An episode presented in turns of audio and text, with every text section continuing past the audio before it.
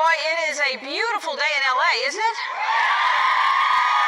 Oh, woke up this morning, it was 56 and hazy, and so was I. My birthday was last week, but I'll tell you something.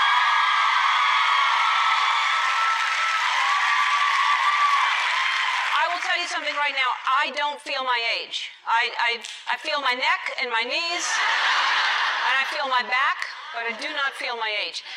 But here's what I want to talk about today. Uh, speaking of age, this will date some of the, some people that know what I'm talking about here.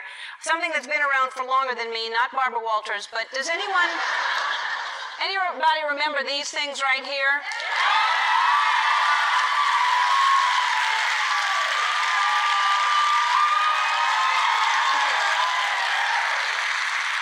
Anybody under 20 watching may not know what this is. We used to listen to music with these. It is called a record. This is an Al Green record back in the day. This is. Back in my day, this is how we made babies. Turns out 2013 was the biggest selling year for records in the last 20 years. Yeah.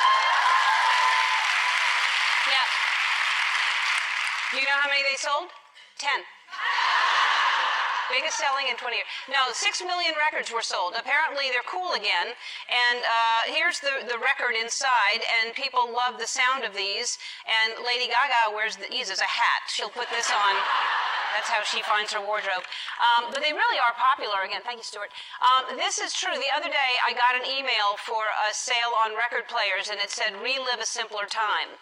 And I like the way records sound, but I don't know if it was a simpler time. Back then, if you wanted to play a record, first you had to find it on your bookshelf, the one that was made out of cinder blocks and wood. Of course, you'd hit your head on the hanging fern that was above it, knocking your lava, lava lamp over, but it didn't break because you had shag carpet.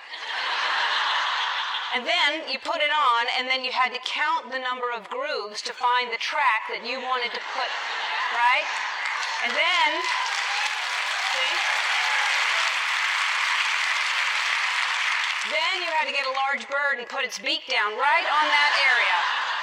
I may be thinking of the Flintstones now, but I think it's great that records are making a comeback, uh, but now music really has never been simpler. You, I can press a button on my iPhone and tell it to play Katy Perry, and you know what it does?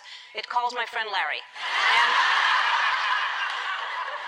but younger people are buying records because they're vintage. They call it nostalgia craze. And I think that's a good thing because now, um, when my nieces are over and um, they look at